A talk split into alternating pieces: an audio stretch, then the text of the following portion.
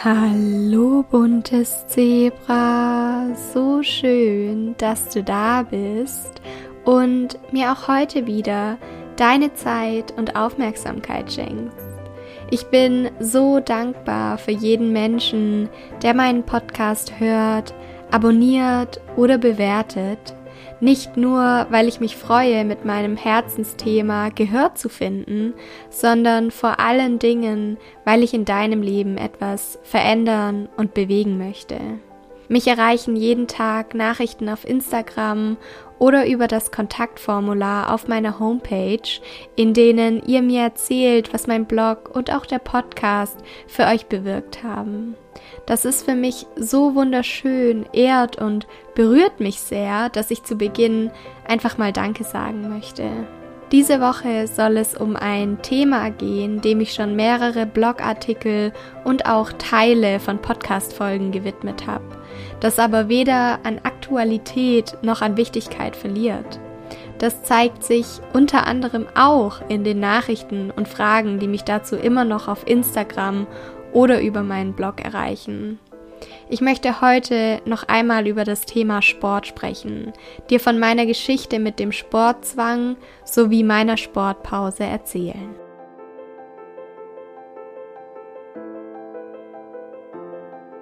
Vielleicht fühlst du dich schon länger vom Sport kontrolliert, weißt aber nicht, wie du diesen Zwang loswerden kannst.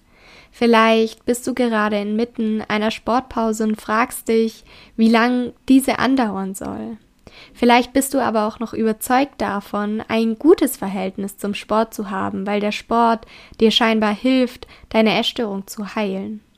Ganz egal, wo du gerade stehst, ich freue mich, dass du hier bist, diese Podcast-Folge hörst und dich diesem Thema öffnest, das für viele Menschen mit einer Essstörung doch oft einen wunden Punkt trifft.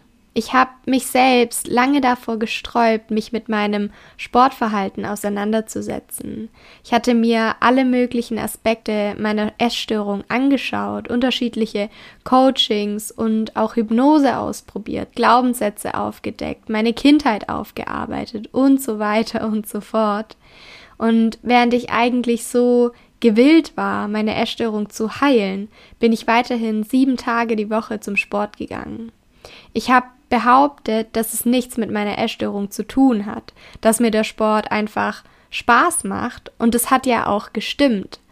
Aber größtenteils lag das einfach nur daran, dass ich gar nichts anderes kannte als den Alltag mit Sport. Weil ich eben siebenmal die Woche beim Sport war und sonstige Pläne meinem Trainingsplan angepasst habe, hatte ich gar keine Zeit, mich zum Beispiel mit Freunden zu treffen, zu schreiben, zu lesen, zu backen und einfach die Dinge zu tun, die mir heute Spaß machen. Und das ist auch einer der ersten Knackpunkte, die ich in dieser Podcast-Folge gerne mitgeben möchte, dass Sport Spaß machen kann. Andernfalls gäbe es keine Sportvereine und keine Fitnessstudios. Sport macht aber vor allen Dingen dann Spaß, wenn er eine Freizeitaktivität ist und eine Freizeitaktivität bleibt. Für mich war der Sport keine Freizeitaktivität. Für mich war es ein fester Tagesordnungspunkt auf meiner To-Do-Liste. So etwas wie Arbeiten, das man nicht mal eben absagen kann, nur weil man heute nicht in der Stimmung ist. Zum Sport zu gehen war für mich lange Zeit ein Muss und ich kann heute nur den Kopf schütteln, wenn ich daran denke, welche Opfer ich erbracht habe und bereit war zu erbringen, nur um mein Training durchziehen zu können.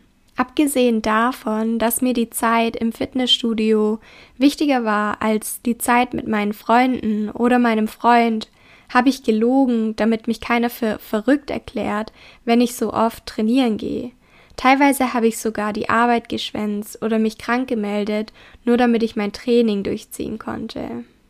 Aber fangen wir einmal ganz vorne an bei der Frage, wie es überhaupt so weit kommen konnte. Zu Beginn meiner Recovery, zu Beginn meines Heilungswegs hat der Sport nämlich eigentlich gar keine große Rolle für mich gespielt. Nachdem ich aus der Klinik entlassen wurde, habe ich aufgrund meines immer noch niedrigen Körpergewichts ein Sportverbot auferlegt bekommen, an das ich mich auch gehalten habe. Etwa ein Jahr später hatte ich dann durch meine Ausbildung sowieso alle Hände voll zu tun, dass mir gar keine Zeit geblieben ist, um Sport zu machen. Das Problem war aber, dass dem Sport in meiner Familie schon vor meiner Essstörung eine wichtige Rolle zugeschrieben wurde und ich mich immer schlechter gefühlt habe, wenn meine Mama oder auch mein Bruder mehrmals die Woche ins Fitnessstudio gegangen sind, während ich zu Hause saß und mich darum bemüht habe, zuzunehmen. Und genau das war der ausschlaggebende Grund dafür, dass ich mich wieder im Fitnessstudio angemeldet habe. An der Stelle möchte ich unbedingt einhaken und dir sagen, dass das Verhalten oder Sportverhalten anderer Menschen absolut nichts mit dir zu tun hat. Ich weiß, wie schwer es sein kann, sich bewusst abzugrenzen. Und gerade weil Abgrenzung ein neues Thema aufmachen würde, möchte ich an dieser Stelle gar nicht unbedingt näher darauf eingehen, sondern bald eine eigene Podcast-Folge dazu aufnehmen. So viel aber vorweg. Du darfst dich immer wieder daran erinnern, dass Heilung und damit einhergehende Dinge wie die Zunahme oder eine Sportpause für dein Leben wichtig sind. Es geht dabei um dein Leben. Weil auch mir die Abgrenzung damals alles andere als leicht gefallen ist, habe ich mich immer mehr im Sport, insbesondere im Krafttraining, verloren. Lange habe ich geglaubt, dass ich es mit dem Sport geschafft habe, meine Essstörung zu heilen. Immerhin habe ich durch den Sport gelernt, wie wichtig es ist, regelmäßig und ausreichend zu essen. Stichwort Kalorienüberschuss für den Muskelaufbau. Ich habe es außerdem immer öfter geschafft, Lebensmittel zu integrieren, die in meiner Welt noch angstbehaftet waren. Auf lange Sicht ist dadurch eine Verknüpfung zwischen dem Sport und dem Essen entstanden, und genau das ist extrem gefährlich. Ich hatte nämlich immer mehr das Gefühl, mir mein Essen verdienen zu müssen. Kein Wunder also, dass es mir nach einem anstrengenden Training bedeutend leichter fiel, etwas zu essen, als an einem trainingsfreien Tag. Und genau das ist ja das Paradoxe an der ganzen Geschichte, dass wir glauben, dass der Sport uns hilft, die Essstörung zu heilen, weil wir nach dem Sport befreiter und ohne schlechtes Gewissen essen können. Die Verknüpfung zwischen dem Sport und dem Essen konnte ja aber erst dadurch entstehen, dass wir überhaupt mit dem Sport angefangen und kein gesundes Verhältnis mehr zu ihm haben. Der Sport ist also nur bedingt die Lösung, sondern vielmehr ein Teil des Problems. Häufig steckt hinter dem Sport die Absicht der Essstörung, sodass die Essstörung mit bzw. durch den Sport nicht verschwindet, sondern sich einfach nur verlagert. Zum damaligen Zeitpunkt habe ich mein Verhalten nicht hinterfragt. Vielmehr wollte ich es auch gar nicht hinterfragen. Es war einfacher, die Überbleibsel meiner Essstörung aufrechtzuerhalten, um mich meinen größten Ängsten nicht stellen zu müssen. Heute weiß ich, dass der einfache Weg nicht immer auch der richtige ist und ganz besonders wichtig, dass wir Menschen Gewohnheitstiere sind. Um Zufriedenheit und innere Ruhe zu erlangen, verlangt der Körper nach einem immer höheren Trainingspensum. Immer höher, schneller, weiter. Wenn fünf Kilometer Joggen nicht mehr reichen, dann müssen zehn Kilometer geknackt werden. Und von da an musst du immer mindestens zehn Kilometer laufen. Kommt dir das bekannt vor? Auch ich habe mir immer neue Ziele und neue Ideale gesteckt. Das ging so weit, dass ich 2018 eine Wettkampfvorbereitung gestartet habe. Ich habe über ein Jahr einen klassischen Aufbau, danach für ein halbes Jahr eine Wettkampfdiät gemacht, um als Bikini-Athletin auf die Wettkampfbühne zu gehen. Und der Aufbau damals ist mir erstaunlich leicht gefallen. Es war anders als zu der Zeit, in der ich während und nach meinem Klinikaufenthalt versucht habe, zuzunehmen. Das lag einerseits daran, dass die Zunahme freiwillig und nicht befohlen war, andererseits aber auch und vor allen Dingen daran, dass meine Essstörung hier nach wie vor die Kontrolle behalten hat. Denn natürlich ist es leichter zuzunehmen, wenn man weiß, dass man in jedem Fall eh nur bis zu einem bestimmten Gewicht zu und dann wieder abnimmt. Anders als bei einer ehrlichen, aufrichtigen und ganzheitlichen Heilung ist hier kein Vertrauen gefragt.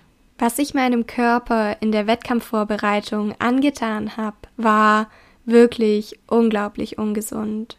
Ich habe nicht nur Tag ein, Tag aus das gleiche gegessen und penibel Kalorien gezählt, sodass ich mit Sicherheit irgendwelche Vitamin- und Nährstoffmangel hatte, sondern auch Substanzen zu mir genommen, die meinen Körper dabei unterstützen sollten, Muskeln aufzubauen und Fett zu verlieren. Ich habe wochenlang kein Salz gegessen, weil ich Angst vor Wassereinlagerungen hatte und in der Peak Week, also der Woche vor dem Wettkampf, vier Liter am Tag getrunken, dann vom einen auf den anderen Tag gar nichts mehr. Und das Allerschlimmste ist, dass mein Verhalten damals keine Ausnahme ist.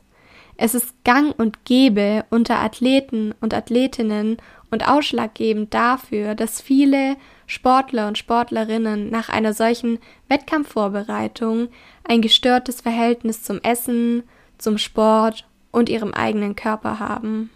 Nachdem ich das erste Mal auf der Wettkampfbühne stand, war mir klar, dass das nicht mein Weg ist. Über ein Jahr habe ich auf diesen Tag hingearbeitet und hingefiebert, und wenn ich zurückblicke und mich frage, ob sich all das gelohnt hat, würde ich aus heutiger Sicht sagen, nein. Das soll auf gar keinen Fall heißen, dass ich es in irgendeiner Art und Weise bereue.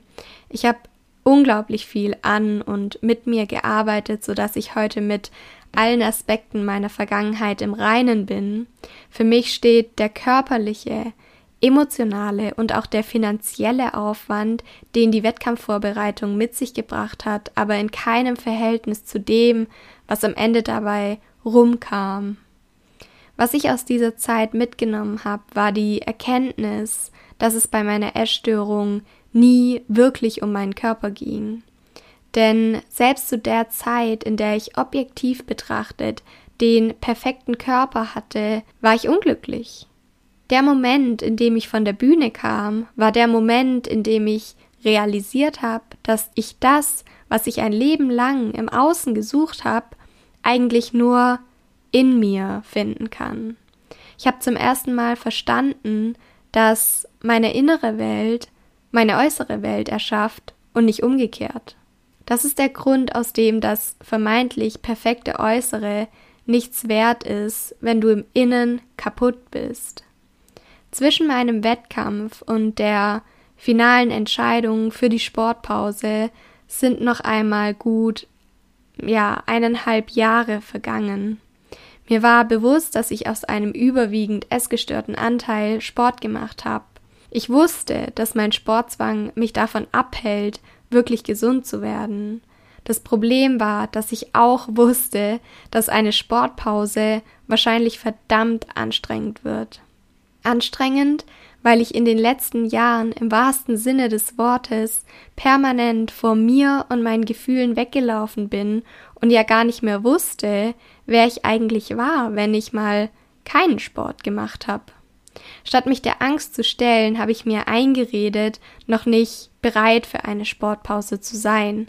Inzwischen weiß ich, dass man ewig auf den Punkt warten kann, an dem man sich endlich bereit fühlt. Er wird nicht kommen. Was kommen muss, ist der Tag, an dem man ins kalte Wasser springt und einfach mal losgeht, um zu schauen, was passiert. Denn ja, es könnte verdammt anstrengend werden. Es könnte aber auch richtig gut werden. Und vielleicht denkst du jetzt gerade darüber nach, ob du mal eine Sportpause einlegen solltest. Und ich möchte dir gerne ein paar Anzeichen mit auf deinen Weg geben, die zumindest mal dazu führen sollten, dass du über eine Sportpause nachdenkst. Der erste Faktor ist, dass das Training deinen Alltag bestimmt, dass du zum Beispiel Verabredungen absagst oder dich zum Sport zwingst, obwohl du eigentlich keine Lust dazu hast. Der zweite Faktor wäre, dass du Sport hauptsächlich machst, um Kalorien zu verbrennen und deinen Körper in irgendeiner Art und Weise zu verändern. Du solltest über eine Sportpause nachdenken, wenn du ein schlechtes Gewissen hast, weil du zum Beispiel keinen Sport gemacht hast und wenn du dann gegebenenfalls sogar dein Essverhalten anpasst. Wenn du dir nicht erlaubst, zur Ruhe zu kommen, bevor du eine bestimmte Anzahl von Schritten gelaufen bist oder eine bestimmte Anzahl von Kalorien verbrannt hast, solltest du ebenso über eine Sportpause nachdenken. Ein weiterer Faktor könnte sein, dass du deine Freunde, Familie oder deinen Partner belügst, um heimlich Sport zu machen. Und last but not least, dass du über deine Grenzen gehst und zum Beispiel auch Krankheit oder Schmerz ignorierst. Ich persönlich habe mich im Mai letzten Jahres für die Sportpause entschieden und damals wäre es medizinisch eigentlich nicht mehr notwendig gewesen. Mit meinem damaligen Gewicht wäre es also nicht gefährlich gewesen, weiterhin Sport zu machen. Der Grund für meine Sportpause war, dass ich aktiv etwas für meine Hormongesundheit tun und die Verknüpfung zwischen dem Essen und dem Sport auflösen wollte.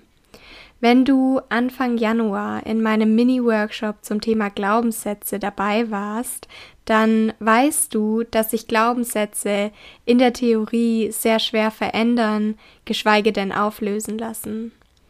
Eines der besten Mittel, Glaubenssätze nachhaltig zu verändern, ist, ins Tun zu kommen und neue Erfahrungen zu machen. So habe auch ich die Erfahrung gemacht, dass es mit der Zeit leichter wurde. Und ganz klar, die Betonung liegt auf mit der Zeit, weil die Sportpause am Anfang unglaublich schwer für mich war.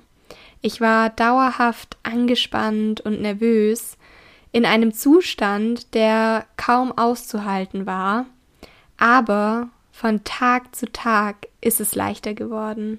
Und zwar, weil ich nicht zu Hause rumsaß, mich gelangweilt habe und mir Gedanken darüber gemacht habe, dass ich gerade eigentlich trainieren würde. So kann es nämlich gar nicht funktionieren. Stattdessen habe ich die Zeit, die seither der Sport in Anspruch genommen hat, mit möglichst positiven Dingen gefüllt.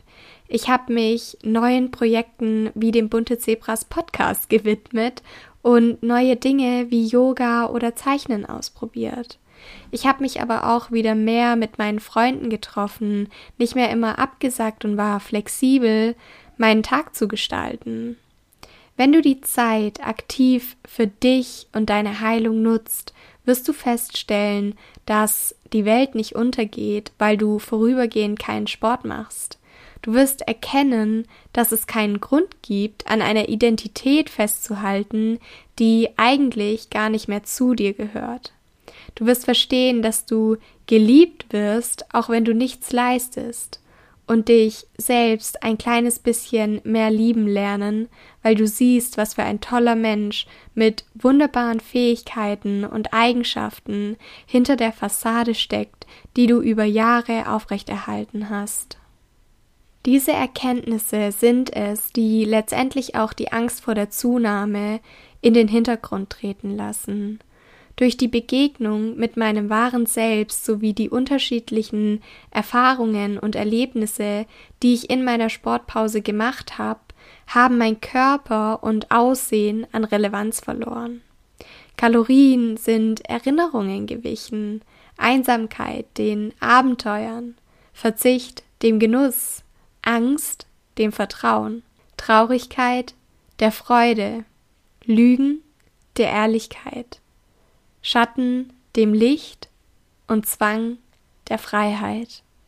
Diese Dinge sind es, die du dir immer wieder ins Bewusstsein holen kannst, um dich daran zu erinnern, dass dieser Weg wichtig und richtig für dich ist. Ich verstehe deine Angst vor der Zunahme, weil ich sie auch hatte. Natürlich hatte ich sie auch. Wie schon gesagt, war die Sportpause in meinem Fall nicht zwingend notwendig. Ich hatte ein nahezu gesundes Gewicht und habe mich oft gefragt, was mit meinem Körper passieren wird, wenn ich jetzt auch noch aufhöre, Sport zu machen. Ob ich dann noch mehr zunehmen werde, ob sich meine Körperform verändert und, und, und. Auch wenn ich jedem und jeder Betroffenen mitgebe, sich von Beginn des Heilungswegs an von der Waage zu lösen, habe ich die Waage am Anfang der Sportpause zur Kontrolle gebraucht. Deshalb kann ich dir heute vielleicht ein kleines bisschen deiner Angst nehmen, indem ich dir sage, dass ich anfangs gar nicht und erst mit der Zeit zugenommen habe. Und ja, diese Zunahme ist nicht immer leicht zu akzeptieren. Was ich inzwischen aber gelernt habe, ist, dass es nicht anstrengend sein sollte, dein Gewicht zu halten. Damit meine ich, dass wenn es Restriktion, Kompensation oder andere ungesunde Verhaltensmuster erfordert, dein Gewicht zu halten, bist nicht du falsch, sondern die Zahl auf der Waage, von der du glaubst, dass sie richtig für dich ist. Das gesündeste Gewicht, das du haben kannst, ist das Gewicht, das dein Körper selbst bestimmt. Also das Gewicht, das ohne Manipulation einhergeht und deinen Körper mit all seinen wunderbaren Funktionen bedingungslos und ohne Einschränkungen arbeiten lässt. Erinnere dich also daran, dass dein Körper immer für dich ist und nicht zunimmt, weil er dich bestrafen möchte. Versuch dich wirklich für die Möglichkeit zu öffnen, dass dein Körper zunimmt, weil er die Zunahme für seine Heilung braucht. Dein Körper kann mit einer Zunahme umgehen. Und wenn du das noch nicht kannst, dann lohnt es sich, diesen Aspekt noch einmal näher anzuschauen. Und wenn du dabei Hilfe brauchst, dann kann ich dir auch nur nochmal ans Herz legen, Kontakt mit mir aufzunehmen über Instagram oder das Kontaktformular auf meiner Homepage, sodass wir uns über die Möglichkeit von Einzelgesprächen austauschen können. Den Link zu dem Menüpunkt, unter dem du dich über die Einzelgespräche und meine Form der Unterstützung informieren kannst, setze ich dir sehr gerne in die Show Notes. Als ich mich für die Sportpause entschieden habe, wusste ich noch nicht, wie lang diese andauern wird. Ich bin auch gar keine Ärztin, so dass ich hier auch keine expliziten Empfehlungen aussprechen möchte. Letztendlich glaube ich, dass es ganz auf dein Ziel ankommt, dass du dich einfach mal fragen darfst, was du dir von der Sportpause erhoffst. Bei mir waren es, wie gesagt, die Periode und die Hormongesundheit, die ausschlaggebend für meine Sportpause gewesen sind. Und es hat etwa ein halbes Jahr gedauert, bis meine Periode zurückgekommen ist. Da wir Menschen aber alle sehr unterschiedlich sind und kein Heilungsweg dem anderen gleicht, kann es bei dir unter Umständen schneller gehen, aber auch länger dauern. Ich möchte auch noch dazu sagen, dass ich eine wirklich wunderbare Frauenärztin habe, die sich meine Geschichte nicht einfach nur anhört, sondern sich wirklich liebevoll um mich gekümmert hat und mich in der gesamten Dauer meiner Sportpause, aber auch darüber hinaus betreut und unterstützt hat. Eine Sache ist auf diesem Weg ganz besonders wichtig, das Vertrauen. Um deine Periode wiederzubekommen, darf dein Körper verstehen, dass er dir vertrauen kann. Das funktioniert aber nur, wenn du deinem Körper mit mindestens demselben Maß an Vertrauen begegnest. Lass deinen Körper seinen wunderbaren Job machen und ihn in seinem ganz eigenen Tempo heilen. Vielleicht hilft es dir, in die Dankbarkeit ihm gegenüber zu gehen. Dein Körper ist immer für dich und lässt dich heilen, obwohl du lange Zeit alles andere als sorgsam mit ihm umgegangen bist. Wie ich schon auf Instagram erzählt habe, habe ich vor kurzem wieder damit angefangen, Sport zu machen. Denn wie eingangs schon erwähnt, kann Sport Spaß machen und auch gesund sein. Wichtig ist, dass man ehrlich zu sich selbst ist, das eigene Verhalten immer wieder hinterfragt und weiterhin auf sich aufpasst. Ich weiß, dass es für mich an der Zeit war, einen gesunden Weg mit dem Sport zu finden, statt ihn weiterhin zu meiden. Ein gesunder Umgang mit dem Sport beinhaltet für mich auch von Zeit zu Zeit problemlos eine Sportpause einlegen zu können weil ein Urlaub geplant ist oder Treffen mit Freunden wegen Krankheit oder einfach mal keine Lust. Das sind Dinge, die unsere sportlichen Pläne durchkreuzen können und auch dürfen. Inzwischen habe ich keine Angst mehr davor. Ich weiß jetzt, dass ich alles, was ich brauche, in mir trage und mit allem, was eine Sportpause, ob kurz oder lang, mit sich bringt, umgehen kann. Oft ist es nämlich so, dass wir nicht wirklich Angst vor der Sportpause haben, sondern vor dem, was dahinter steckt. Das Problem ist selten das Problem.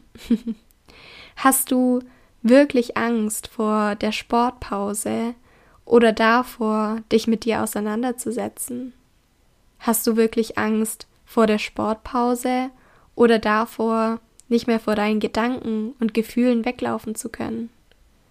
Hast du wirklich Angst vor der Sportpause oder vor der Veränderung und deiner Zukunft? Es kann verdammt wehtun, sich diese Fragen zu stellen und sie ehrlich zu beantworten. Aber wie so oft steht auch hier die Bewusstwerdung an erster Stelle. Und manchmal muss der Schmerz größer sein als das Risiko zu blühen. Also sage ich dir nochmal, ja, es könnte verdammt schwer werden. Es könnte aber auch richtig gut werden.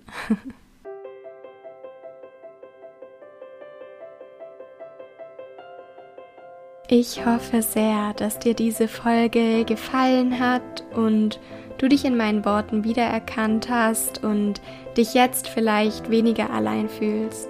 Ganz egal, wo du gerade stehst und welche deine nächste Herausforderung ist ob Sportpause, ein gesunder Umgang mit dem Sport oder etwas ganz anderes. Ich möchte dir Mut machen und dir sagen, dass du alles schaffen und erreichen kannst, was du schaffen und erreichen möchtest. Das Wichtigste ist, dass du den Glauben an dich selbst nie verlierst. Und wenn du ihn doch einmal verloren hast, dann schau auf meinem Blog vorbei oder hör in meinen Podcast rein, damit ich dir sagen kann, dass es sich lohnt, niemals aufzugeben. Du würdest mir eine Riesenfreude machen, wenn du meinen Podcast auf Spotify bewertest. Das dauert gerade mal zwei Sekunden und ist eine Möglichkeit für mich, noch mehr Menschen zu erreichen. Ich danke dir von Herzen, freue mich auf die nächste Folge und sage dir bis dahin, sei bunt oder bleibe bunt. Alles Liebe, deine Saskia.